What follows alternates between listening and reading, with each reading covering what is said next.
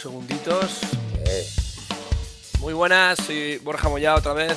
Otra vez el podcast de Más Batería en miércoles, como casi siempre. Y hoy tenemos un invitado muy guay, la verdad, como todos. Pero, pero ya hacía tiempo que quería hablar con, con Coqui, una máquina que se ha chupado todos los escenarios de, de España, vídeos y por haber, con un montón de artistas. Acaba de ahora mismo la gira en acústico con Fito y nos va a contar un montón de cosas sobre sus nuevos proyectos y sus antiguos y bueno. Y bueno, pues Coqui, ¿qué os voy a decir de Coqui? Que no sepáis ya. Hola Coqui, ¿qué tal? ¿Cómo estás? Buenas tardes, ¿cómo estás Borja, Nacho? ¿Qué tal? Muy buenas. Muy bien, muy bien, muy buenas. ¿Todo bien? Eh, nada, pues muy bien, ahí vamos, ahí vamos tirando. Seguimos, adelante, como no puede ser de otra manera. Muy guay. Oye, eh, nada, por fin hemos podido quedar contigo un poquito complicado. Bueno, todos tenemos la agenda un poquito complicada. Em, has acabado ahora mismo la gira con Fito. Sí, sí, hemos hecho una segunda parte de la gira que arrancó en eh, febrero del año pasado. Arrancó la gira, pero una primera parte que era del disco Cada vez Cadáver. Era una gira que se iba a hacer como muchas otras giras antes de la pandemia. O sea, de hecho, yo terminamos de grabar el disco Cada vez Cadáver en enero del 20. Eh, fue, ¿no? O sea, la pandemia, sí, fue el 20. Ya, ya es que se nos olvida. En enero, que yo estaba además grabando en Estudio 1 en Madrid, por la mañana te levantabas en el hotel, decía, hay un virus en China, tal, pero lo tenías en las noticias, ¿sabes? Como, ¿no? Lo que a todos nos pasaba. Sí, sí, sí. Sí, y, bueno, estaba todo previsto, la gira cerradísima, todo, y se tuvo todo que cancelar. Y bueno, pues afortunadamente se, se, arrancó el año pasado. Fito, eh, el 2021, que yo giré con Pablo López, afortunadamente pero claro, era todo muy incómodo, la verdad es que fue, se esforzaron muchísimo. Sí. Fito prefirió pararlo y decir, mira, si salimos, claro, como él llevaba un despliegue muy, muy grande, tenía todo previsto, la primera parte de la gira era muy grande, pues quería técnicos, todos, que fuera todo el mundo, que fuera tal. Claro. Entonces nos dijo, mira, chicos, vamos a esperar. Se esperó, se salió y se hizo bien y fueron las dos partes seguidas. Primero gira grande, tocha de sitios muy grandes, eléctrica, llamémosla así. Uh -huh y luego la, la, acústica que ha sido junto a Feten Feten, que son una banda de folk increíble, que Fito los ha apadrinado, lo, los ha adoptado como Fittipaldi y ha sido acojonante, ha sido brutal. Qué bueno, qué bueno. Sí, y tuvo las narices Fito de, en su día de parar la gira y decir, bueno, vamos a hacerlo bien. Porque, claro, una lástima hacer unas condiciones. Yo también hice algún bolo en, en pandemia, era, era un, sí, una, una sí, caca, sí. Para, hablando, hablando en plata, pero bueno. Eh, además, me pasó la misma situación, ¿no? Que estaba, era marzo, antes de, estaba Mm. China, ay, hostia, que aquí eso, como siempre, aquí no va a llegar nada. Madre mía, de repente, de Sí, repente. sí, sí, sí. Fue increíble. Ahora la verdad es que ahora lo piensas y O sea, ya hace dos años. hace dos años, ese verano, yo hablaba con todo el mundo, todo el mundo le venía el verano increíble, Coqui. Y venía a, tope, a tope. Y de repente, sí. Claro, claro. Sí, de hecho, tío, el verano pasado, que fue el verano bueno después de la pandemia, sí. Ya sabréis todos, o sea, ha habido hasta problemas de escena, no había ni escenarios, de la cantidad de giras que salieron, no había estructuras, no había Claro, gente no. para trabajar de la cantidad de trabajo que había. Y Sí. ahora ya se ha normalizado un poco más. Luego, ¿qué pasa? Que también mucha gente se dejó el mundo del espectáculo porque, pues porque tenía que comer. Y tenía que hacer, y se lo dejaron y no, y no hubo manera de, de encontrar gente. Mira, estamos aquí.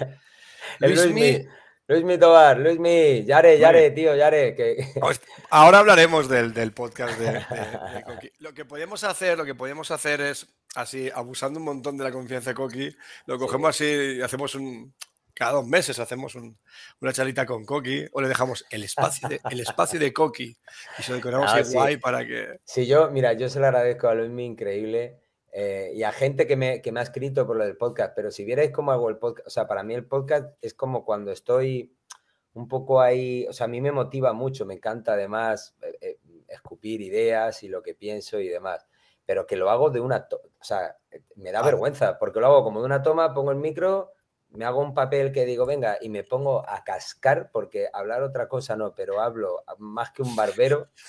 Y, y claro, y, y lo, so- solo me pongo el móvil, el, el cronómetro, para no pasarme de 45 minutos, porque digo, hostia, me pase, va a ser infumable. Ahí lo voy ajustando pa, pa, pa, lo edito rápidamente. Bueno, edito no, es que como esto de tiro, lo que hago es meterle un poquito de musiquita para que no sea insoportable. y tal cual lo cuelgo. O sea, así va. Eso es así. Yo eh, creo que me he visto los programas tuyos y a mí me flipó. Porque, Gracias. Sí, porque quedaba muy, muy. ¿Sabes qué? Que eso de, hablar mucho parece fácil, pero cuando tienes que desarrollar unas ideas contigo mismo, porque yo tengo aquí, aquí estamos eh, Nacho y yo, y siempre algún invitado, normalmente, eh, y si no, sacamos algún tema que comparamos dos bandas, dos baterías, algo así. Pero claro, el soltar el chorro, que quede creíble, que quede creíble, que quede bonito, que quede inteligente y que no sea aburrido, que como haces tú, es complicado, ¿eh? Pues yo, yo creo que es que soy un brasa y tengo esa capacidad. Yo me pongo a hablar hasta con una pared. Entonces, claro, conmigo mismo, como también he pasado tantas horas solo viajando y tal, tío, si yo me tienes que ver cada vez que subo en coche, pues yo casi todo lo que trabajo es con gente de Madrid, entonces viajo mucho, voy en mi coche mm. solo y, a veces me pongo, a, o sea, me pongo a hablar yo solo, ¿me entiendes?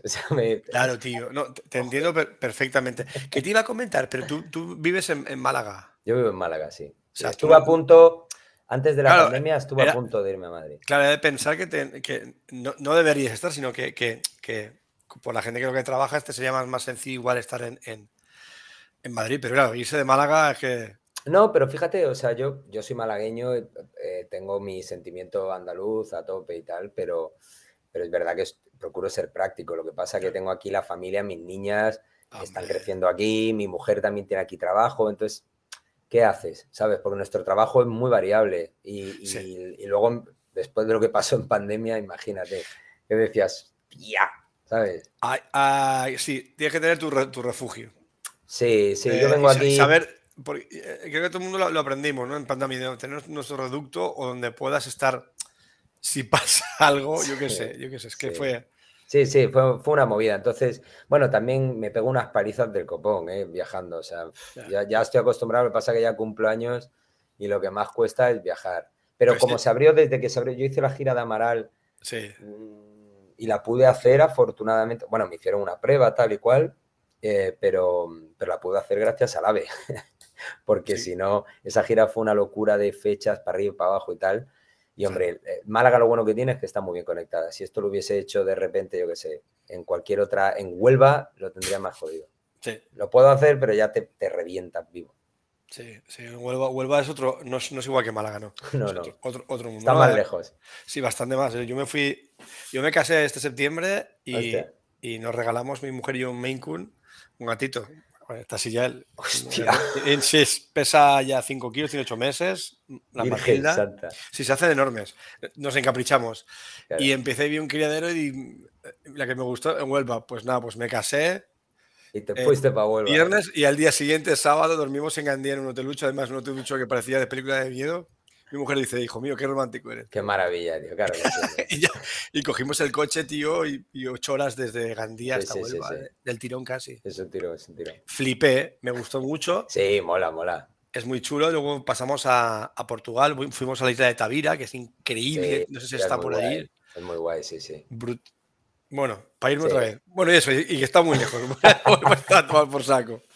Tú hablas más que yo, ¿eh? Enganchas temas más rápido que yo. Voy a callar, ya está, ya lo has dicho. Nacho, habla tú. Nacho. Ah, no, yo, como siempre, yo datos humanos biográficos. Pues pregúntale, pregúntale que, ya sepáis. O que, que, digo que sorprende que empezaras con Danza Invisible, aunque la Danza Invisible ya digamos del nuevo milenio. Sí. Pero que claro, pensamos en Danza Invisible, tío, y Javier Ojeda y La Peña llevan sus años. Hostia, llevan, fíjate. ¿Qué dices? Eh, Danza Invisible, llevan de, Me acuerdo yo de verlos de pequeño, tío. Hostia, pues a lo mejor meto, meto una pifiada grande, pero yo creo que llevan. Hace no mucho hicieron 35 años y es que van. O sea, ya llevan más de 35. Claro, si, si yo. O sea, yo antes de Danza Invisible, a ver, yo vengo de de orquesta, bodas, bautizos, comuniones, todo. O sea, yo siempre lo he dicho, esto para mí es el oficio que más me gusta del mundo. Yo vengo de toda la escuela, de, todo lo posible que se pueda hacer tocando. Y Danza Invisible fue muy primera, digamos, oportunidad aquí en Málaga por una serie de circunstancias, de casualidades, con un amigo común.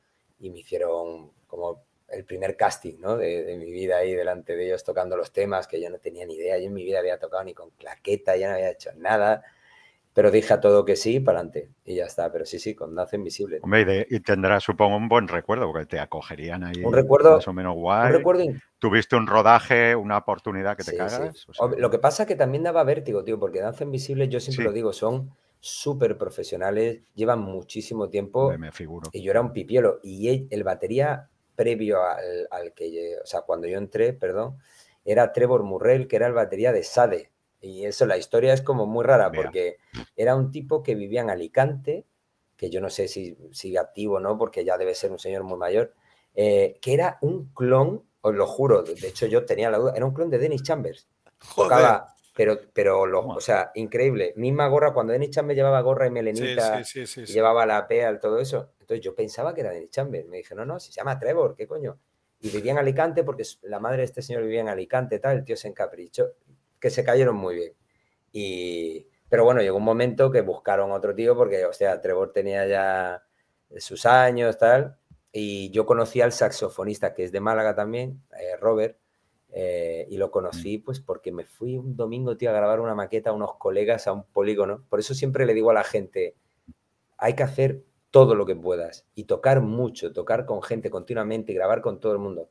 Si nunca hubiese ido a ese polígono para grabar con unos colegas, que era un grupo que yo tenía con 16 años, que era Dictil Larsen, llamaron a Robert para grabar unos saxofones en plan cuelgue, apareció, nos conocimos tal, uh, nos pusimos a tocar jazz, o sea, tenemos que grabar una cosa y nos pusimos, el tío empezó ahí, yo, chiquitín, chiquitín, chiquitín, chiquitín, qué Y me dijo, hostia, pues tío, se va a ir el batería, iba a entrar mi hermano, pero va a estudiar en una autoescuela, o sea, iba a ser profe de autoescuela. ¿Por qué no les digo que te hagan una prueba? Y le dije, pues, tía, pues, vale. Y, ahí está. ¿Qué, edad, tenías ahí, me has dicho? Pues, tendría 20, no, 20, 20 años yo creo que tendría. 20 añitos, sí, sí, sí. Y lo manejé, bueno, ahí, yo qué sé, es, algo, si habéis hecho alguna vez una prueba y todo esto, claro, a mí me daba un, respeto del copón, o sea, era danza invisible, una, y, era una prueba seria, o sea, tienes que tocar este tema, este tema, este tema, con claqueta, sin claqueta, este tempo, a ver cómo, no sé, cómo tocas, cómo te suena, y te podían decir sí o te podían decir que no, pero me dijeron que sí, y ahí empezó todo. ¿sí? ¿Y, qué presión? ¿Hiciste una preparación previa para esa prueba? O, pues, de oír de temas, supongo. Sí, claro. Bueno, me preparé los temas. ¿Sabes qué pasa, tío? Hay una cosa que yo no, que debe ser un síndrome o algo así.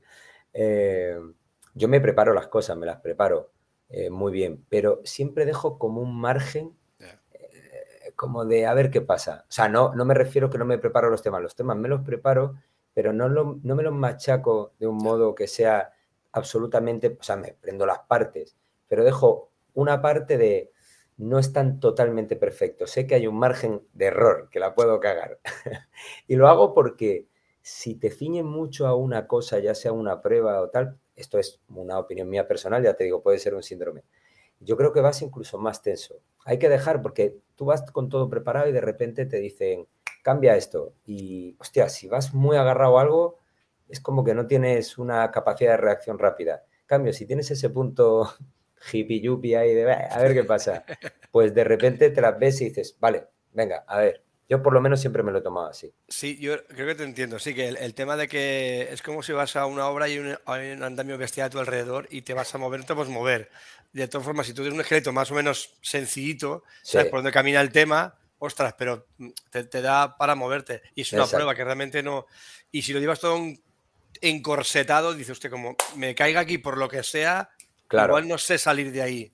Sí, porque normalmente te piden cosas, ¿sabes? Y por lo menos mi experiencia, ¿vale? Yo, eh, o sea, yo entiendo, por ejemplo, en el mercado americano, yo siempre he leído de los grandes, pues que las pruebas son súper eh, estrictas, tal. Yo, cuidado, ojo, que quede claro, yo me preparo todo muy bien. Eso sí. Pero, pero en mi experiencia también veo que la gente lo que quiere primero es conocerte, ver qué onda tienes, cómo eres cómo suenas, tu groove, tus cosas. O sea, no es tanto, no se fijan tanto si te sabes las partes de las canciones, porque si le gusta cómo tocas, eso va a venir luego. O sea, tú puedes hacer la canción increíble, pero esa tensión de aprenderte una canción que como se te vaya un golpe, te va a entrar una angustia vital increíble, pues eso va a ir en detrimento del groove o, o de la onda que tenga el tema, ¿sabes? Eso es lo que yo veo. Sí, yo creo que sí. Los artistas, justamente, como ese tipo de artistas, eh, fuera una banda súper jazz, súper progresiva que buscan. Pero si es el tema que es lo que hacemos que se acerca a mirar el tema como tiene que mirar y que ese es un buen tío, quiero decirte, eh, con tus compañeros, que, sepas trabajar en equipo, supongo. Sí, sí, y el sonido. Jefes, ¿no? Y el sonido que tengas. Sí, el sonido, por ejemplo, hostia, yo creo que eso es una cosa. Fundamental. Eh, sí, muy importante. O sea, groove y sonido, porque hay gente que si tú suenas de una manera. Eh, ¿sabes? Como demasiado, yo qué sé, tengo mi sonido, tu caja es muy fina, o sea, tienes que estar totalmente adaptado. Yo, yo invierto más tiempo en conocer repertorio, pero sobre todo eh, cómo suena y qué le puede gustar a esa persona, ¿vale? Yo pregunto siempre, hostia, ¿qué música te gusta? ¿Qué tal? Me dan referencia, oigo eso y a partir de ahí, cuando llego, el set que tenga, si llevo el mío es el mío o el que me pongan, intento adaptar y tocar como, como un poco eh, puedan esperar o tengan en la cabeza, porque eso, eso creo que ya ahí has ganado un porcentaje grande dentro del trabajo que puedas tener. Claro. Mira, conforme, conforme lo que estabas diciendo, mm. lo importante que es tocar con gente, mm. con personas. Ahora está saliendo un montón de, de supergenios solos mm. que te tocan cualquier canción, guitarristas que te hacen una esto del máster. Sí, sí. Pero claro, están, están solos. Y esa gente luego le pasa una cosa, que los traes para un grupo mm. y se pierden a la primera. Le dices, estamos tocando lo mismo que tuvo en el vídeo. Pues esa persona, la parte orgánica, lo que, lo que dices tú también, mm. lo del feeling del groove y toda la mm. historia, eso no lo tienen desarrollado y eso se desarrolla con otra gente, con más estilos y sobre todo jams. Las jams las jams, eso, eso no está pagado con dinero. Sí, tío. Poder coger y decir, me voy a una jam de blues. No tengo ni puta idea de blues, pero voy a ver qué me, qué me llevo de Claro. Eh. Y ya la segunda que vas, ya sabes algo más. A la tercera un poquito más. Sí, tiene... O, latino, o lo que sea, ya hay que meterse. A ver, yo entiendo... ser ahí como el caballo al picado. Hostia, yo, yo entiendo, fíjate lo que te digo, yo entiendo em, que hay gente que le gusta, y además me parece súper súper bien, ¿no? Gente que le gusta un estilo y yo quiero tocar esto. También ahora con el tema de las redes sociales la gente a veces se, digamos, se está especializando en algo para, para crear contenido, cosa que también me parece bien. Y, son cosas, claro, son cosas diferentes. Estudian y lo preparan. Yo no me refiero a eso. Yo me, me refiero que se pierden a lo mejor, aunque no quieran ellos, voluntariamente, que está muy bien. Pero, o sea, comparte tu música, comparte tu habilidad. Yo es que lo veo así. Yo como profesor de inglés que soy, primariamente, yo no me creo como profesor que soy el, recipiente del conocimiento y ya está. O sea, yo me gusta pensar en enseñar como en compartir. No es decir, yo soy aquí y me voy a reír de ti porque tú no hablas inglés. Pues no. Yo voy a compartir lo que sé, yo no voy a exigir nada. Ni... Yo me refiero a eso, que es una pena toda esa técnica y mm. toda esa currada que se pegan. Mm. Pues tío, sal por ahí y, dale caña. Pasa que, es que hay... Verás tú que, es mejor. Seguro, pero yo creo que es que hay gente que no le interesa. O sea, yo, ya me lo tomo así, ¿sabes? Yo, yo vengo mm. de, ese lado donde a mí lo que me interesa es eso, compartir, tocar eh, y aprender de la hostia, porque es que es brutal tener a alguien al lado muy bueno y verlo en directo y verlo y, poder decir, joder, que un bajista que toca increíble. Sí, las canciones están guay, yo, yo vengo de estudiar toda la vida con canciones, pero donde realmente está la mandanga es tocar en directo y, verte en mil historias, verte en mil procesos y sobre todo en, proyectos tan diferentes, ¿sabes? Yo he tocado, yo he tenido la suerte de tocar con mucha gente distinta y siempre tienes el mismo proceso. Entras, te cuesta adaptarte para dar lo mejor de ti al artista o la artista que vas buscando y eso es un proceso que va poco a poco y tienes que tener una parte muy psicológica mucha para entender a esa persona cómo, cómo ha hecho esa canción. O yo me lo tomo así, llámalo algo romántico. Pero intento dar todo de mí para poder aportar a esa persona su letra, eh, su música y demás, lo que necesita. Y ya está, para mí es eso. Y luego a partir de ahí, si puedo meter alguna floritura, pues guay, pero lo importante es, la canción, tío. trabajar para la canción, eso lo dice un montón de músicos y es cada vez más, ¿verdad? Pues conforme te vas haciendo mayor de jovencillo, dices, voy a meter un fil aquí, voy a meter un esto, lo otro. Dices, más, más. Y luego dices, leche, más. O sea, menos. Mira, yo, yo. Que Borja también lo ha comentado muchas yo veces. Yo te voy a decir una perdona, te interrumpa, Nacho. Hoy, precisamente, hoy he estado. Joder, hoy, hoy, he estado dando, que le decía antes a Borja que no doy clases, pero bueno, ha sido a través de mi, mi grandísimo amigo Víctor, de, uno de los dueños de Tantan Percusión. Ah, coño Claro, que, me. Mm, también lo tuvimos aquí a Víctor también. Sí, es verdad, es verdad. Hablando pues, tanto, justamente. Pues mira, Víctor em, me pasó el contacto de un amigo suyo para depurar una serie de cosas, ¿no? De, eh, no, tío, es que por un tema de, bueno, que, Total, pues para no entrar en detalles. Y entonces estamos viendo concretamente un tema que era el Smell Like Teen Spirit de Nirvana, ¿vale? Entonces, cuando tú analizas temas como esos, aunque estemos hartos de escucharlo, y escuchas las partes que, hizo Dave Grohl, que tú lo oyes, ah, sí, es fácil. Hostia, es que es tan perfecto lo que toca, ¿sabes? el, lo claro que es cada golpe y cada parte. ¿Y por qué metió eso? Ese ritmo que es medio, medio afro, eso en tu, ¿Por qué metió eso? ¿no? ¿Por qué lo, lo, que dices tú, y, encima eh, tocaba, tú te acuerdas que, que, Dave, bueno, toca hostias como pares. Y lo que dices, y suena clarito, suena Claro, pero. Hostia, porque él tiene muy claro el sonido, o sea, ahí se nota que el tío piensa en música, que es a lo que estábamos hablando, ¿no? El tío está, las partes que saca no mete un golpe de más ni uno de menos, seguramente también ahí tendría ya la parte del productor, Batch que le diría, oye, también esto aquí y tal, pero el tío saca unas partes increíbles de batería. cuando hace la entrada, ese detalle de que el Charles va como liberado del golpe, es un detalle tan increíble. Y después del billo como el puente, como la estructura, sin ningún redoble complejo, no hay, hay nada, o sea, es como pa, pa, que sí que es dentro del contexto del rock. Pero hostia, crear esa parte, ¿alguno de nosotros lo hubiéramos hecho? Seguramente no. No, no. Es que así, así no. Es que, joder, es que te, metes un tema. Eh, la, genialidad, ¿no? Eh, los, breaks de, de, Monam o los. O Ringo o cualquier otra gran batería, me da igual. Hmm. Dices, ¿qué parte sencilla dices tú? Pero tú no lo habías sacado y yo tampoco. Se nos ha ocurrido hacerla así, de esa manera. O, Pero fíjate, normalmente, sin, retomando lo que hablaba Nacho antes de, la complejidad de gente que está haciendo cosas, eh, que mola un montón, que no digo que la complejidad sea mala, ni muchísimo menos, pero que para según qué cosas, los arreglos de las canciones más míticas que podamos pensar, ya no hablo ahora de canciones más electrónicas o tal, pero incluso eso, suelen ser cosas muy simples. Es como el que habla y sienta cátedra, ¿sabes? Que dices tú, hostias, ha dicho dos palabras, ¡pum! ¿Sabes lo que te digo? Y es, y es así. Mira, aquí está diciendo lo de Steve sí, no, Le voy a nombrar a, Luis Mi Tobar, eh, fan number one de, de, Más Batería y de Coqui, porque está No, te, te, adora. Tenemos un grupo, aprovecho para decir que tenemos un grupo de Telegram muy activo y Luis Mi está siempre por allí. Y la verdad, y tú has, has salido muchas veces a, colación y cuando sacaste un capítulo que volviste a hacer un poquito más el podcast, enseguida lo colgó allí, che, está aquí Coqui otra vez en marcha, hostia, qué guay, no sé qué. Sí, pues haré, haré más, Luismi, de verdad, haré más. Sí, además, Luismi es un tío, no sé si lo conoces personalmente, pero, pero eh, tío muy cabal, con la cabeza muy amueblada y siempre con, con unas reflexiones muy, muy interesantes y muy, y muy curradas, ¿sabes? De, de, una gran inteligencia emocional. Ole. La verdad que sí. Dice, ayer vi un vídeo de Anthony Jackson que diciendo eso mismo sobre Steve Gadd. Claro, es que Steve Gadd, que todo el mundo a veces dice, ah, que te digo, colega, que camine como camina lo que... A ver.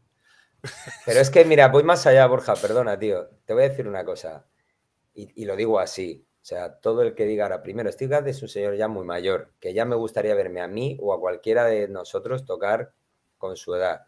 Pero ese señor hizo el 50 Ways to Live Your Lover. Punto. Ya está. se acabó. A partir de ahí, me importa un huevo lo que me hables de que toca más, menos, que solo hace el solo del militar, esa, igual que lo que te estaba diciendo de, Dave Grohl, haz tú eso, o sea, créalo, porque ahora la gente, yo incluido, ¿eh? somos muy buenos imitando, claro, porque tienes toda la información y claro, ahí, ahí, voy yo, pero, para hacer esa genialidad. Claro, claro, no, perdona, porque en el estudio lo difícil, lo, lo, lo tremendamente difícil es cuando te dicen, hostia, a ver qué se te ocurre aquí. No, este es el tema, hazlo. Claro que sí, el tema, y hay gente que lo hace más rápido, menos, o sea, gente que tiene una virtud increíble para imitar, que es muy difícil.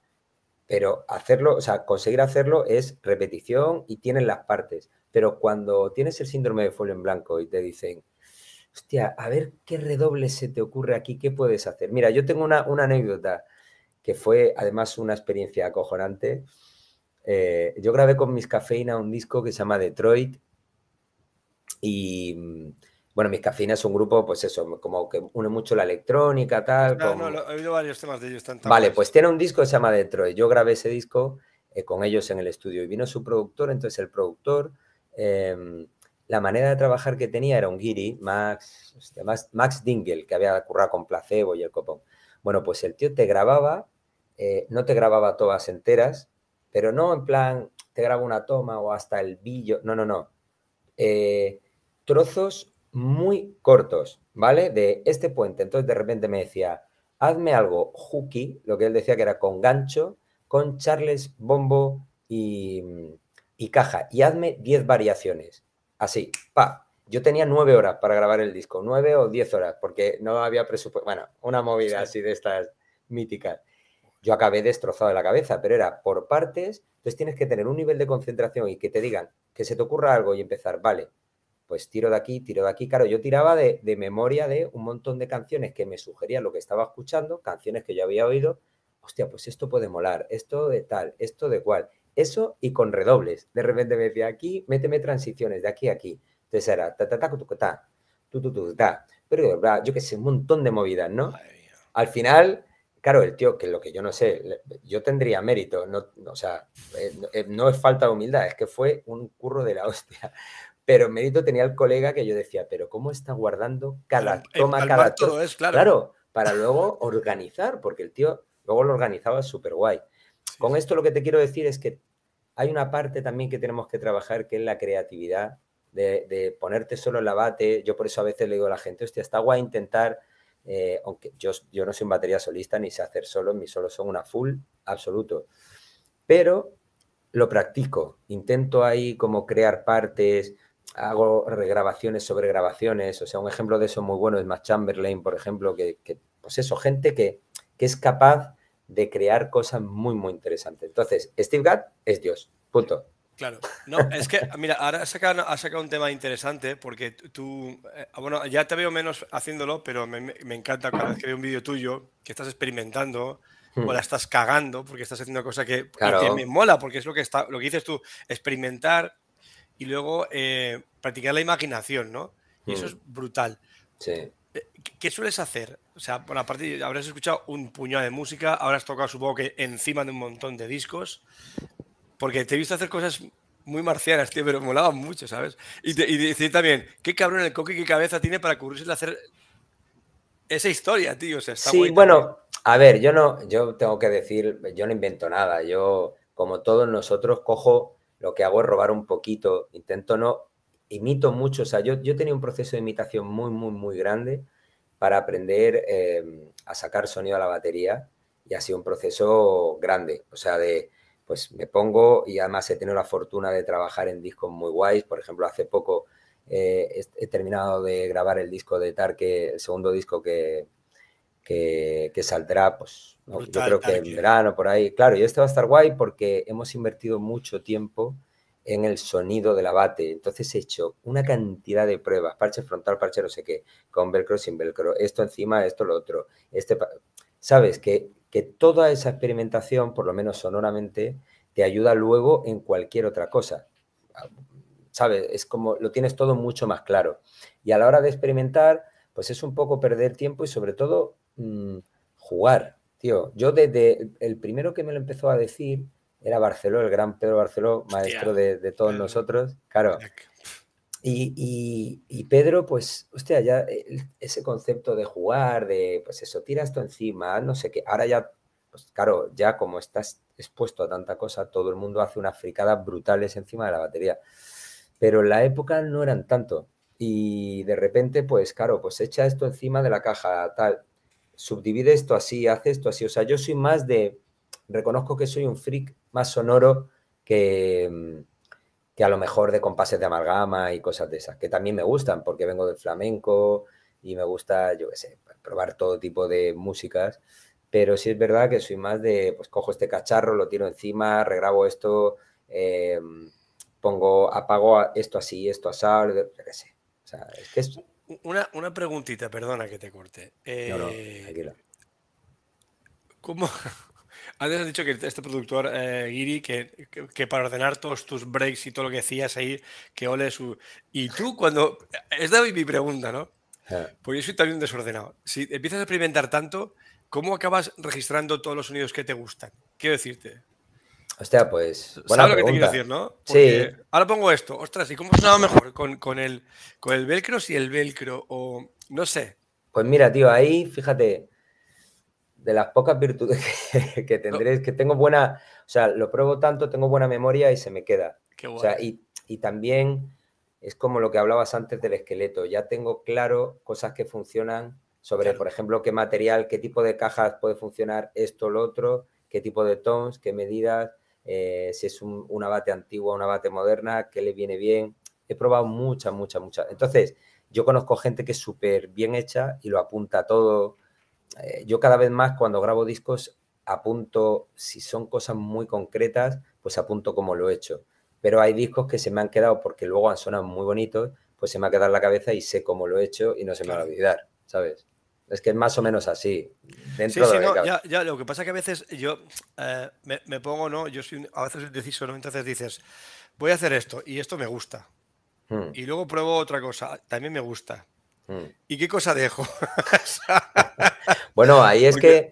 Es, hay más gente implicada, supongo. Y lo, claro, claro. Pero ¿sabes también qué pasa? Que a veces no hay nada definitivo, porque como la batería es tan, tan puñetera en el sentido de que tú lo que has probado en tu local, que suena increíble, te lo llevas ahora, por ejemplo, a Estudio 1 en Madrid, que son, que, los adoro, en la sala grande y suena mal, no te funciona, ¿sabes? Entonces también tiene, por eso digo, yo siempre tengo un margen abierto, no me cierro nunca a decir, esto es así aquí y en Pekín. No, porque de repente puede cambiar. Entonces está guay, lo, que está guay es probar todo, probar todo tipo de material, todo el que puedas, mejor, peor, da igual, pero probar, probar, probar. Mira, y arriesgar, y arriesgar. Y sobre todo, perdona, mira, los grandes, yo siempre estoy obsesionado con, pues eso, con Josh Fries, con Matt Chamberlain, con Aaron Sterling, los de ahora, con Jake Reed, que mola un montón, con Jake Rose, gente que graba un montón. Y, todos coinciden en una cosa que dicen, que hay que tener en el estudio, tienes que tener, en el estudio, en directo también, pero en el estudio tienes que tener confianza. Es decir, tú en tu cabeza intentar dudar lo mínimo posible. A ti te dicen, oye, eh, hostia, no camina, a mí me ha pasado, ¿vale? O sea, decirme, joder, suena bien, tío, pero hay algo que no funciona.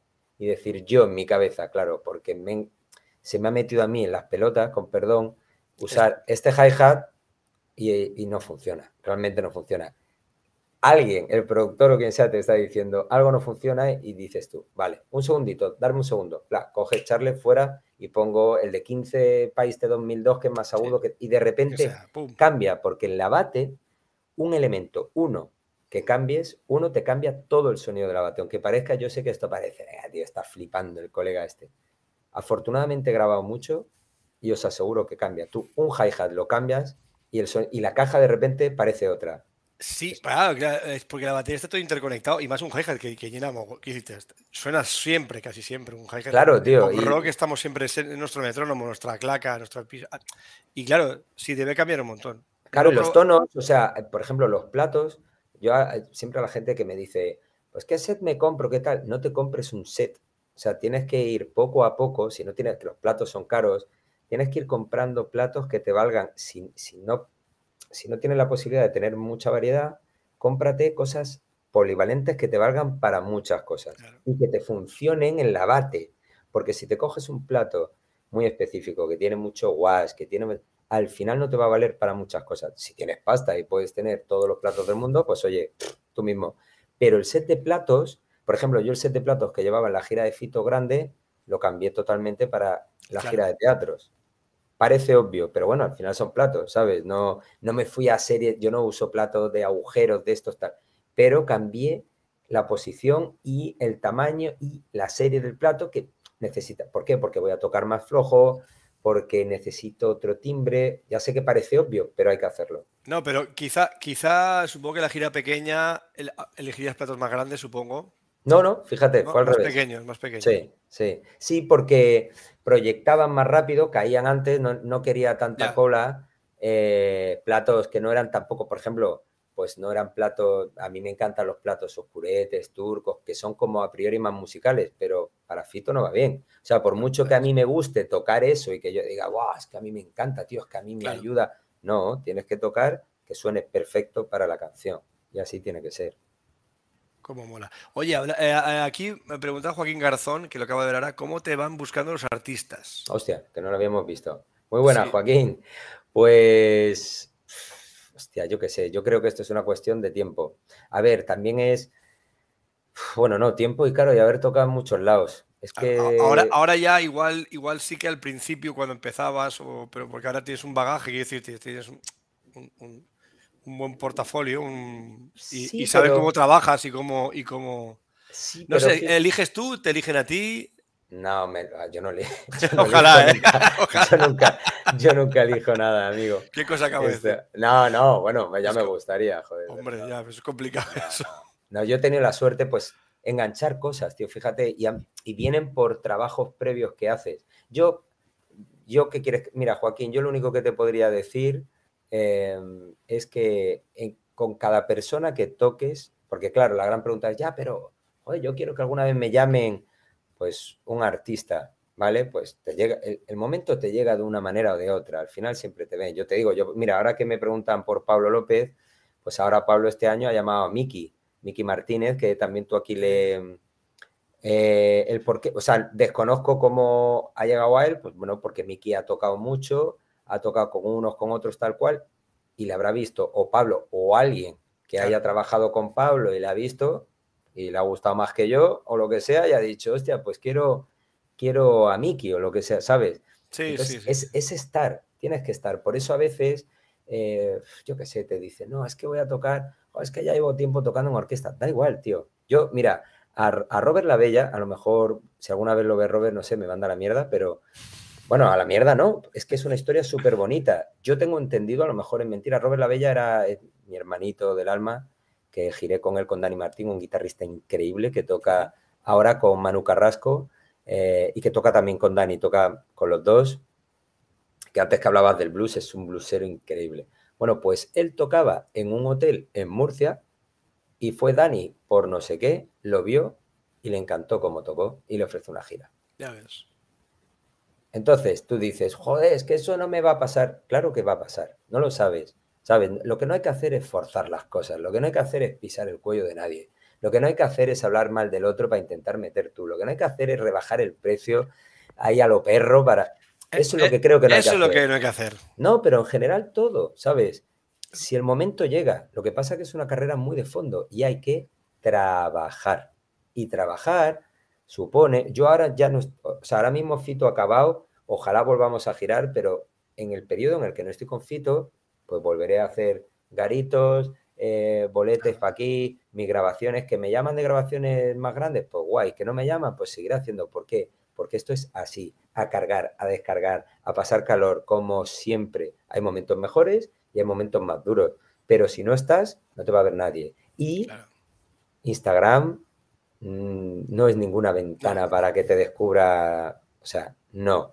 Mira, ha, dicho, ha, dicho, ha dicho Nacho una cosa muy cierta, que las jams es un punto... Nada, Joaquín. un punto, gracias Joaquín, de verdad.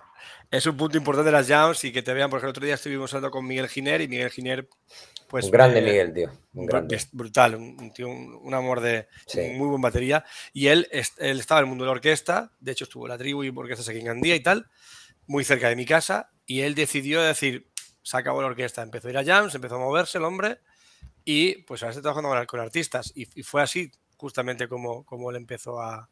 Es que, y trabajando y haciendo bien las cosas, ¿no? Es... Claro, lo que no puedes tener es, o sea, claro que todos tenemos ansia, claro que te desesperas, claro que tal, pero si vas a ser músico, ya sabes lo que hay. O sea, aquí nadie se mete para petarlo.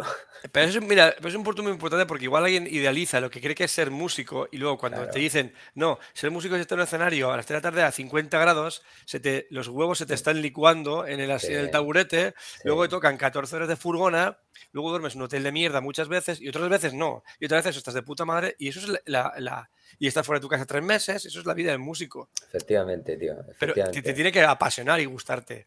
Es que esa es la clave. Si no te apasiona, cualquier cosa, o sea, si mañana quieres montar un bar, entiendo, yo no tengo un bar, pero entiendo que para que te vaya bien, o por lo menos lo ves.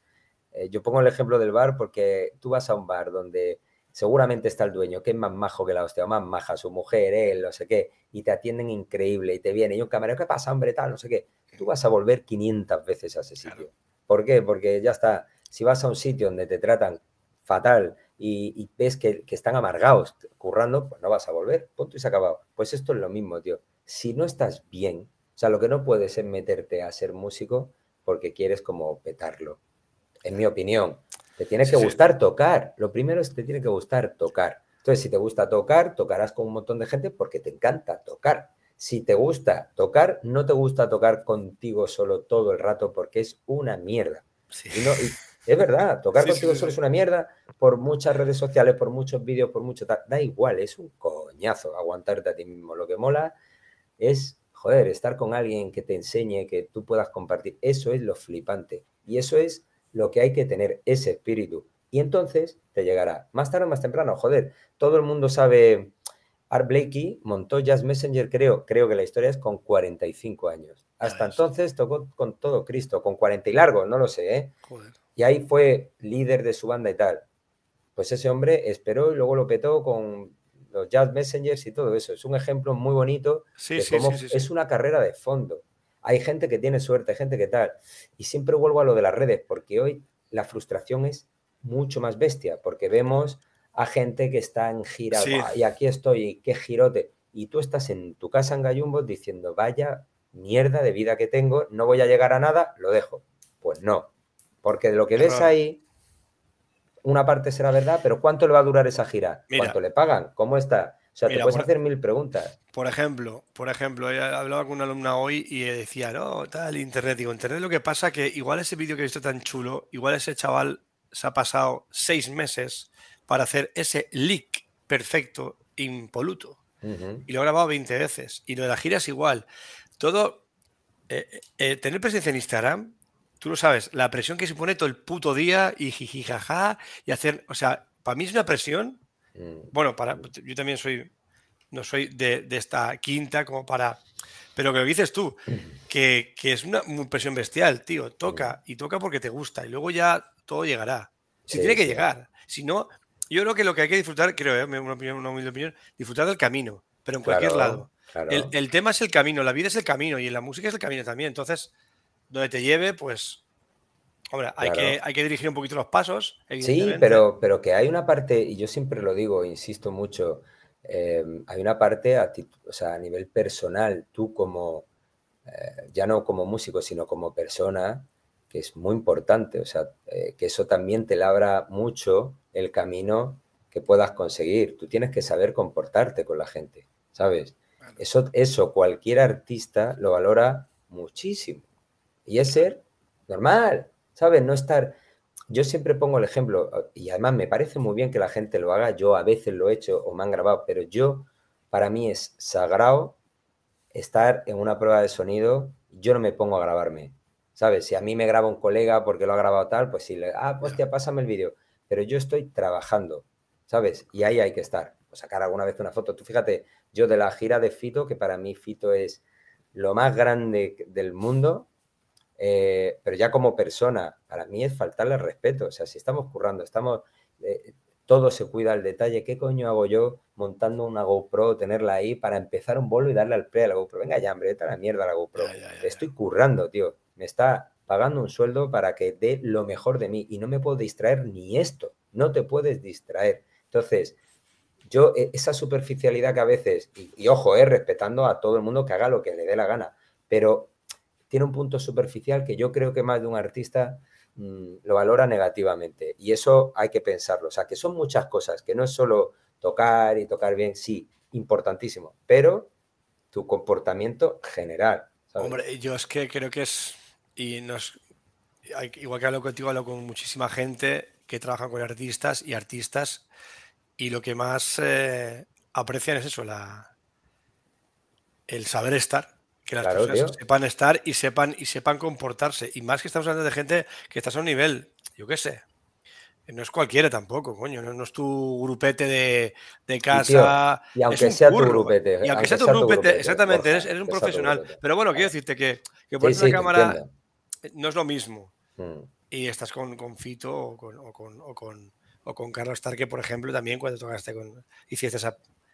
Bueno, todo el trabajo que has hecho con, con el M-Clan, que es brutalísimo. Sí, mira, por ejemplo, el, el cosas que llegan, que son bonitas, que tienen expresión, pero es una parte, o sea, cuando hablo de lo de cómo comportarte, o sea, a mí me costó la de, de Dios. Eh, siempre pongo el ejemplo del, directo de las dos noches en el Price, ¿no? Porque a mí ese directo, cuando lo grabé con M-Clan, que a M-Clan los amo, hasta el tuétano. O sea, me han enseñado lo más grande del mundo, me lo han enseñado ellos y todos mis compañeros. Eso, eso lo viviste increíble, ese, ese bolo, ¿verdad? Lo viví increíble, pero te claro... Vi, te veo tocar. tengo un alumno mío que se, chupa el, bueno, el directo entero tocándolo encima hmm. y, y, yo te veo a ti y digo, hostia, es que. claro, sale pero por los poros. Claro, pero ¿sabes qué pasa? Que era una cosa, ahí no hay recording, no hay nada, no hay trampa ni cartón. Cero. Eso se grabó así, en las dos noches, y se escogía a lo mejor de una noche u otra el mejor, lo, que, lo mejor que había quedado. Se había ensayado, veníamos de girar, pero había un margen de a ver qué pasa. ¿Sabes? Entonces, claro, todas las cámaras grabando, todo eso tal.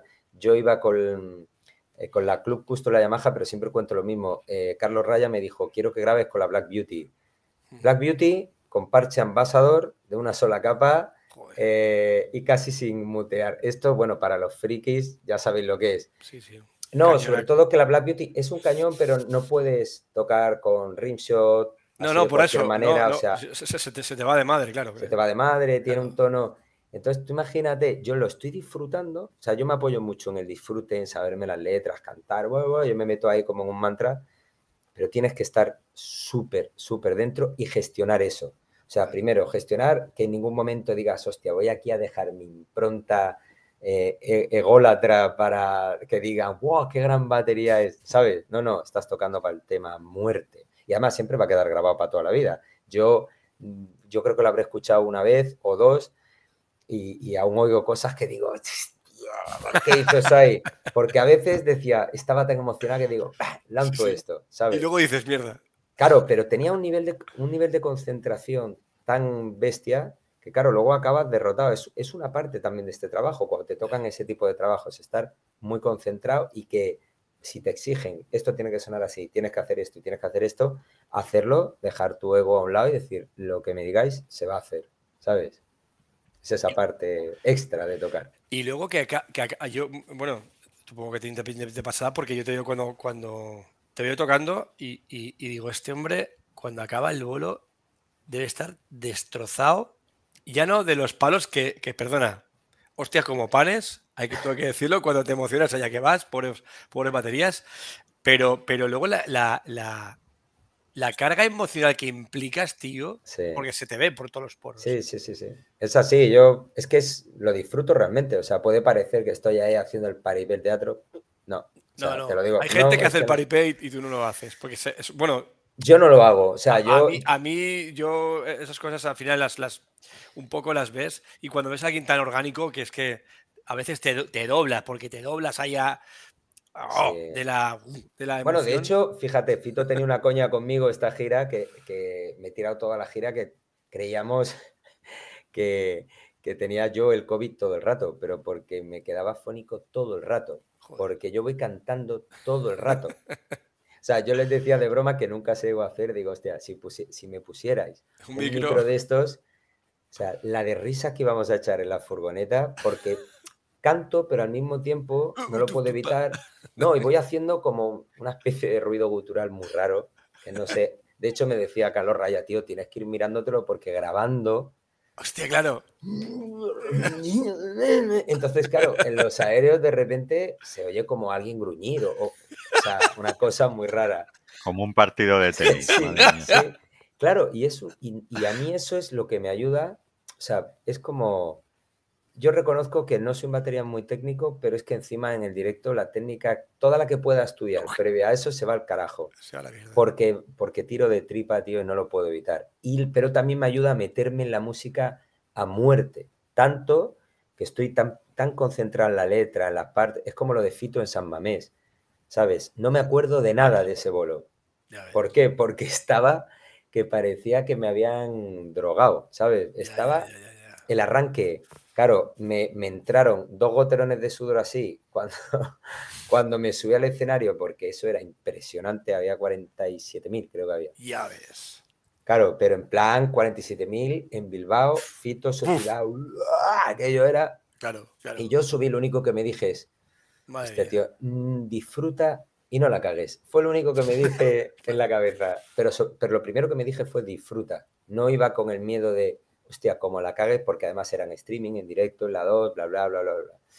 Y, y, todavía no lo he vuelto a ver. O sea, no, tengo un recuerdo tan increíble, pero tan difuso, porque estaba tan dentro, tío, tan dentro de, que acabé, por supuesto, sin voz, que la gente se cree que es que yo luego salgo a muerte porque nunca tengo voz. Y no, no salgo. O sea, me voy al hotel reventado. Ya, ya, pero es porque no puedo evitarlo, tío. Canto mucho.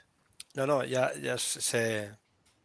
A mí también, voy a decir, dice, hostia, a ti te pasa como a él, no, me pasa que, que a, todos los baterías nos pasa mucho, o a mí me pasa mucho. Yo aparte hago, hago coros de vez en cuando, hago coros hasta tal punto que me dice el cantante, Borja, ahí ya, voy a callar un poco la boquita, ¿no? Que ya, y como que uno miro como este, digo, hostia, a veces me, puede la, emoción. Pero sí que es verdad que, acabas. Y se a ti se te ve, especialmente. Ah, bueno, muchas baterías se les ve.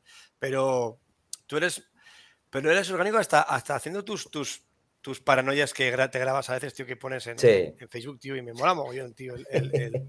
esa historia, tío, es que está guay, tío. Además. Bueno.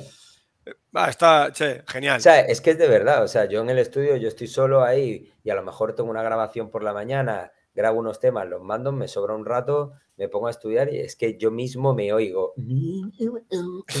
También es verdad que me canto un montón de melodías. A la gente cuando, como te decía antes, las pocas clases que doy, siempre incido mucho en cantar, lo de cantar con... Eh, y ayudarte de la voz para crearte melodías, para tocar encima, para desarrollar solo lo que sea. Eso es muy guay. Sí, Pedro, Pedro es... Sí, Pedro hacía eso. es un experto en eso, en, el drum and voice que se que, aplica él. Pero es que realmente eh, yo también yo cuando doy clases y uso, bueno, uso el, bueno, método y tal, bueno, el, el, tablado que uso yo, el sistema blog, mm. también a la gente se lo hago cantar. Claro. Y digo, sí, sé que te da vergüenza, pero canta. ¿Por qué? Porque tienes que cantar. Para tocar tienes que cantarlo. Claro. Si eres capaz de cantarlo, lo tocarás. y, digo, y ojo, conforme lo, lo, cantes, lo que tocarás. Empiezan, puchi, pa, pa, y, y, se, y, se, equivocan justo igual que la voz. Digo, ¿has visto? Y dice, joder, digo, cuanto mejor lo cantes y más parecido a lo que quieres sonar, es como si tu cerebro le diera órdenes a tus brazos y manos y pies para que puedan tocar eso. Efectivamente, Y la voz es, fundamental para... Así es, sí, sí, te ayuda mucho. A mí me ayuda mogollón, la verdad. Oye, escúchame, em, que no hemos hablado ni de tu equipo ni nada, tío. No sé, es que... Pero bueno, pero es que no, no era el día hoy, la verdad otro día quedaremos para hablar de, del equipo. Claro, claro, Pero, sí, otro día. tú has trabajado con dos bandas que a mí, y bueno, y, con Pablo, López también, que también hablaremos, que me han ah, aconsejado que hablaremos de Pablo López. Pero ¿cómo ha sido trabajar, ya me lo has dicho, con, con, con una bandaza como ese Clan y con, y, con, y con Fito? Con dos personajes como Carlos y, y, Fito Cabrales, no sé. Pues bueno, es increíble, tío. Es tocar, yo siempre digo eh, que he tenido la suerte de tocar con gente, aparte de ellos, actualmente, con gente que toca mejor que yo y que tocan increíble y que son buenas personas, ¿sabes? Es que, ¿qué te digo, tío? Te llevan en brazos, pues es increíble. Y a los que nos gusta el rock, yo tocar con M-Clan, si te gusta el rock and roll, pues es que son brutales. Y además son brutales eh, ya no solo instrumentalmente, son brutales eh, tanto M-Clan como Fito. Eh, vienen como de lo mismo, no sé cómo decirte, es como un carácter de, cómo te cuidan, lo humildes que son, los sencillos que son y que no tienen nada de tontería mediática ni ninguna cosa de estas. Entonces van a lo que van, que es a la música. Y tocar con ellos en el escenario, pues es lo que ves. O sea, es, que es un flipe, no hay nada impostado, es así. A mí, a mí me, pasó una anécdota con, con, Carlos Tarqui con la banda. Hmm. Hace un montón de años tocaban en Gandía y yo entonces estaba muy desconectada de la música, bastante, la verdad. Trabajaba con una grúa de asistencia. Bueno, estaba parqueando la grúa en mi casa y llegan tres coches, se paran. Oye, perdona, y me sale Carlos. Tío, que estoy buscando el Instituto María Enríquez, que tocamos hoy allí y, y no sé cómo coño llegar. Digo, Ya no te preocupes, digo, Carlos, tira, tira. Ah, ¿sabes Digo, sí, sí. Y fui con la grúa y les llevé hasta, hasta el, Qué hasta el bueno. concierto. Iban al bolo, tío, con tres coches que venían de Murcia, tío, súper normales, no. Hombre, ya, ya hace años de esto, pero da igual. Sí. No, no, pero seguro. igual. Bueno, vi- vive en Pedreguer y Claro. muchos amigos que conocen a Carlos personalmente y es igual de, Sí. de llano y de. Es súper llano, súper buena gente. Trabajar con él es increíble. No sabes cuánto sabe de música. O sea, es un tío que en, en pandemia hicieron una gira en acústico, ya tocaba la, la Sí. acústica, pero, pero bueno, su talento con la voz es increíble, pero todo lo que tiene aquí, ¿sabes? Que el tío tira, no, esto como tal. O sea, él toca la batería para este último disco, de hecho, las maquetas. eh, Joder. o sea, hay un- una primera parte de maquetas que hace él con Raya, que componen los dos juntos. Luego entramos en juego Chapo y yo, digamos que eso que hay ahí lo regrabamos como preproducción y luego ya se graba el disco. Pero lo que él graba es totalmente válido, está súper bien y las partes están clarísimas, o sea, y tiene un lenguaje de rock en la batería súper guay. Es lo que hablábamos antes, como es cantante, es sencillo, va al turrón y todo lo que hace funciona. Y eso es muy, muy guay. O, o sea que tendré que traerme para aquí a Carlos, ¿no? A Carlos Tarque, a ver si lo. lo No sé yo si lo pillarás, Yo que pero sé, lo bueno, convencemos. estaría bien. Estaría guay. Ya lo- no sabía que tocaba la batería. Sí, sí, toca la bate muy guay. Qué guay, tío. Bueno, y Fito también. Fito es un amor, tío. Y viene un profesional. Sí, bueno, es que Fito- esta- a ver, esta peña que ha sacado, estos discazos que han sacado, dices Mm. rock and roll. Pero es que M-Clan, tío, para mí no tiene ningún desperdicio. Sí, Rock, sí. casi. Bueno, heavy no, pero. El primer disquito tenía telita y luego mucho soul y mucha, mucho arte, tío. Sí, sí. Es que saben mucho, han, han- han paseado por muchas zonas de, dentro de, de un contexto así, más o menos blue soul, rock y tal, pero, pero es que son muchos años, tío. Y han tocado, hostia, lo que han tocado esta gente, la Virgen Santa. Son unos profesionales increíbles, están, tienen el culo muy pelado. Y es increíble currar con ellos, yo siempre te lo digo, increíble. Debe ser una, una, una flipada trabajar con ellos. Mm. ¿Qué proyectos estás? Bueno, Pablo López, ¿qué tal Pablo López? Porque dice, Borja, pregúntale sobre la gira de Pablo, con Pablo López. Pues mira, la gira, la verdad es que la gira fue muy, fue como intensa porque se hizo en el 2021, que era mm, Sí. gira pandémica todavía, o sea, era, fue bastante complicado a nivel, pues que claro, los sitios eran aforo reducido, mascarillas, o sea, la verdad es que sacaron ahí la gira en un momento que era complicado y, y fueron bastante valientes haciéndola. Y fue muy bien. Yo es que a Pablo, yo tuve una relación con Pablo muy larga, porque Pablo, eh, yo lo conocí, él tocaba el piano aquí en Fongirola, yo en Fongirola, Y él, él es como yo, bueno, los dos, de, pues queríamos ser músicos pues, profesionales, tocando, él es más joven que yo, y, y hemos tocado aquí mil veces juntos en garitos, en, en bodas, en- o sea, en todo. Todo. Y yo le conocí, fíjate, porque yo grababa un directo en Chambao que se llama Chambao Puro, que lo grabé hace un huevo de tiempo.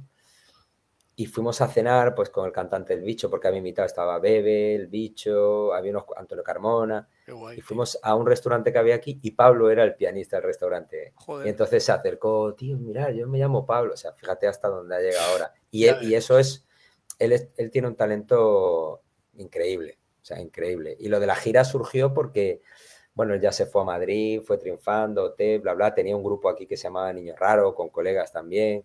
Eh, pero bueno, las circunstancias de la vida al final estaba, estaba allí. Y, y, y claro, ha llegado donde ha llegado porque el tío pues tiene mucho talento. Y lo de la gira fue que un día me llamó, o sea, él estaba grabando, él siempre graba con Aaron Sterling los discos. El Joder. disco este potente, el del patio y tal, eh, lo grabó en Los Ángeles y me mandó un vídeo de Aaron Sterling. Mira, tío, mira el pelirrojo, mira el pelirrojo. Y tal, y digo, guau. Entonces, cuando fue a grabar el siguiente disco, que era el de, eh, no sé qué, del, eh, joder, algo del unicornio, 11 millones de versos después de tío, tal y cual, lo estaba grabando con Sterling. Entonces yo le dije, como sabía que estaba grabando, digo, joder, Pablo, mándame algún vídeo, tal. Y de repente me manda una foto de, de Real World, de los estudios eh, de Peter Gabriel. Y me dice, ¿sabes qué sitio es este? Y digo, hostia, eso es Real World, ¿no? Y me dice, ¿te quieres venir a grabarte un par de temas conmigo? Entonces me invitó, tuve la gran suerte. Claro, yo tengo un- yo tengo una suerte, esto en la vida, porque he, he tocado con gente que guay, y igual que Dani Martín, a toda la banda nos llevó a Abbey Road a grabar La Montaña Rusa, y tuve la inmensa suerte de grabar ahí, en la sala donde grababa Ringo, en el estudio 2, pues Pablo me llevó a, a Real World. Y, y grabé, yo creo que hay en el disco ese está Viva, eh, Unicornio, creo que se llamaba o algo así, y otra más. Yo grabé como tres temas. Y lo grabé en la mítica sala de Real Wall, con, con la SSL gigantesca esta de Peter Gabriel, o sea, muy bestia. Y a partir de ahí me dijo, hostia, pues, ¿te quieres venir a hacer la gira? Y dije, venga. Y, y fue, pues eso. La verdad Qué es que guapo, fue, tío. y, y sobre todo el formato, porque él va con piano, piano acústico además, íbamos piano, bajo, yo y Víctor Elías, eh, o sea, el bajo es Mati- Matías Elsen, Qué bonito, ¿no? sí, y, y Víctor que llevaba sintes, o sea, era todo ahí, y luego había programaciones y movidas y tal. Eh, pero fue, fue muy guay, fue muy guay porque eh, Pablo es cañero y tenía como un, un acercamiento, o sea, había unos niveles de dinámica así, porque había mucha caña, cosas muy, muy bajas, fue muy interesante, era, era un repertorio muy bonito, la verdad, muy bonito. Qué chulo, qué chulo. Ah, y, Da- y Dani Martínez, que se hasta, tocó con todo Dios, tío. Si es que. Porque, Dani Martín también es un, pedazo monstruo, ¿eh? Sí, Dani es, es otro amor, tío, de persona. Dani es increíble, un tío súper generoso, que trabaja increíblemente bien, que todo lo que hace mm, lo hace muy bien, ¿sabes? No hace nada medias, lo hace súper potente y súper bien. Y te trata increíble, como Fito, como los clan, o sea, un tío majísimo. O sea, yo, yo solo tengo palabras de agradecimiento para Dani de corazón. Ya ves tú, ahora lo que pasa es que tiene a Miguelito a partir de ahí a ver quién sustituye a Miguel. Iba a decir. Está ahora que no creo, ya- obviamente no creo que lo suelte nunca, pero, ya ves, ya pero ves. Miguel es brutal, te imaginas. Grandísimo Miguel Lamas también, Miguelito. Pues yo, Miguel, lo vi la primera vez tocando, tío, con, acompañando a un clinic de, de Pepe Bao en la novena, en chaval, Valencia. Era un claro. criado con la coletita. Y yo fui a ver a Pepe, ¿no? Y Miguel tenía de, de, de comparsa. Madre mía. Claro. Y dije, ¿esto qué es? Sí, Y fue increíble. Bueno, y a partir de ahí, pues ya ves. Bueno, y que es un músico, Miguel Sí, es un sí, músico no. increíble y toca- global. Sí, sí, te iba a decir, no la batería, el bajo y es un tipo musical sí. y es muy buena persona, verdad, muy, muy buen, muy buen tío. Eh, ge- gente especial, sois gente especial, la verdad que, Sí, que- sí, sí, sí. Miguel es, es adorable, un tío súper humilde, con el talento que tiene, y además hay que estar orgullosísimo de, nivel a, a- de. Miguel a un nivel increíble porque es, hay grandísimos baterías en este país, pero es que Miguel a nivel internacional es una...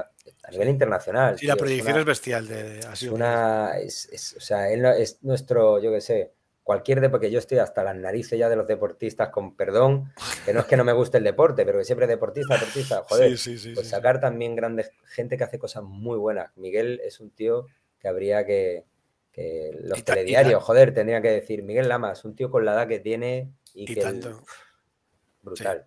Es un, un- un monstruo con todas las palabras, la verdad. Sí, sí, sí. Pues eh, me- también me estás comentando que estás grabando en casa ahora un poquito más, ¿no? Te has metido Sí, estoy, a- bueno, en casa no, ya Bueno, me en casa, en casa. ya me gustaría. entre comillas. Sí, sí, sí. Tengo, bueno, tengo un pequeño estudio y a raíz de la pandemia, pues monté, como muchos compañeros también, y compañeras, pues monté ahí un, un set y, empecé a aprender a, través de, además me animó mucho, tío, Alice, bueno, un, tipo Alice de, de Jaén, que es un súper artista también, productor, eh, que es más majo que, que el copón. Eh, y me dijo, tío, si tienes algo para grabar, tengo que grabar algunas cosas y quiero que lo grabes tú, porque lo que me interesa es tu tocata. Y yo le dije, hostia, pues, guay. joder, la verdad es que, que, que- que- que no tengo ahora mismo, ¿sabes? No tengo ahora mismo nada. Pues, joder, venga, cómprate. Entonces, lo, como hicimos mucho, Claro. pedí ahí una tarjeta, tal, tenía alguna cosita, pero muy poco.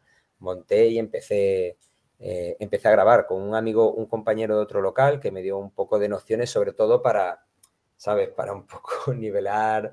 Joder, Sí, porque sí, yo sí. harto de grabar y he visto a tanta gente buenísima manejar mesas, tal. Pero claro, hacerlo tú, con Es el metro, diferente. medir, hacer tal, eso es otra movida. Y, y tienes que cambiar un poco el chip de, Claro. de- y también de cómo tocar, porque cuando grabas, lo dice el gran Marcelo Novati, cuando Hostia. te grabas mucho te das cuenta lo mal que tocas. Hostia, sí, Marcelo también lo tuvimos aquí también, hablando con él. Tío. es un es amor de tío. es un amor. Y es un Mira, capo. brutal. Escúchame, se me ha ocurrido una cosa Hmm, que. por- y se puede hacer con gente como tú. Eh, no ahora, pues evidentemente no. Pero vamos a volver a quedar, si te parece bien, sí. y, y, eh, elegir 7, 8 o 10 temitas tuyos, tuyos no, que hayas grabado, que Sí. especialmente te gusten Ah, y, vale. y para diseccionar un poquito, un Ah, break, una idea, un sonido, ¿qué te Vale. parece? Si Guay, no 10 muy bien, temas, muy bien. 5 o 6, porque creo que esto puede dar para mucho. Pero Vale, me vale. No me gusta mucho escucharme porque escucho todo lo malo, como todo el mundo, pero sí, sí, que hagámoslo, pero, lo, pero haremos, lo yo haremos. creo que está, se me acaba de ocurrir, digo, pues una idea, una idea Vale, bon- guay, guay. Sí, bueno, y más eh, en tu caso que, que, que te gusta experimentar mucho y tienes, eres muy consciente de lo que estás haciendo en cada momento. sí, y entonces, sí. porque igual una canción, yo que sé, mítica, de la- no sé, no se me ocurre ahora, y decir, hostia, ¿y por qué hiciste esta parte? Ah, bueno, es que me lo dijeron, ah, bueno. Y no, esta se me ocurrió a mí, o yo qué sé, o, o este sonido, o elegí esta caja, o no sé. Vale, guay, guay, sí, sí, muy guay. Aparte, últimamente he tenido algunas grabaciones muy chulas, por ejemplo, con, con, con Raiden, eh, que, que mira que hace poco, joder, se ha retirado y me ha dado una pena, bueno, también porque es un gran escritor, entonces como lo hace todo bien, pero en el disco homónimo ahí hay un, un par de temas de los que estoy, que venían muy bien hechos, de Paco Salazar, el productor, que es que es increíble cómo, cómo lo prepara todo, pero replicamos muy bien el sonido del abate que él quería y demás, Qué guay. y es, y es, es guay. O sea que Pues ya- podemos hablar ya- de cosas. Ya me pasarás una relación de, de cositas interesantes y lo, y lo escuchamos y, lo, y le Sí. pegamos ahí una, una, una, una escuchadita, una- un análisis, aunque sea un trocito, Claro que porque no, sí. no nos deja mucho aquí. Bueno, ahora YouTube se ha puesto más, más, más permisivo y por lo menos ya compartes Vale. derechos con, con la gente. Y, pues guay, tío. Pues quedamos pues- en eso. perfecto, Coqui, tío. No quiero entretenerte más, tío, que tienes tus cositas que hacer como todo el mundo. Ha sido Correcto. un placer enorme, tío, tenerte aquí. Muchísimas Igualmente. gracias. Gracias a ti, Borja. Gracias, Nacho. Antes han dicho por aquí que, que dice, joder, igual que y noticias, igual que tocas, que hablas. Quiero decirte que noticias siempre hasta tocando y hablando. La Ya me es- gustaría saber hipnotizar, pero no sé. No, pero es un tío una conversación súper interesante, tío. Y, Gracias, tío. Y Gracias. la verdad que Está muy muy, me, a lo pasa- gusto. me lo he pasado muy bien, Coqui. Yo también, yo también. Muchas gracias. de Y verdad. si, si está a gusto es lo, lo que, principal de aquí. Que la gente está sí. aquí a gusto y, y a la marchita. Gracias a los que os habéis unido. Claro que Sí, sí. sí, ha estado aquí. Te digo, suelen preguntar mucho, pero y, eh, y la gente no, no ha bajado. Quiero decir, te están escuchando atentos, súper atentos a lo que a lo que decías. La verdad que súper interesante. Pues muchas gracias a todo el mundo, de verdad. Pues nada, Nacho, gracias como siempre. Sí. Y Coqui, pues te emplazo otro día cuando puedas, buenamente, y, y hacemos ese experimento que podría ser muy interesante. Hecho. Claro que sí. Gracias, Coqui. Gracias a, to- mucho. a toda la gente que ha estado aquí. eh, mira, Abel Garro, que ideaza la de analizar temas con el responsable. Brutal. Pues sí. Gracias, Abel. pues nada, nos vemos en el miércoles que viene, Coqui, y que te vaya todo súper bien y estamos en contacto. Gracias, compañeros. Chao. Hasta luego. Chao, tío. Chao. Hasta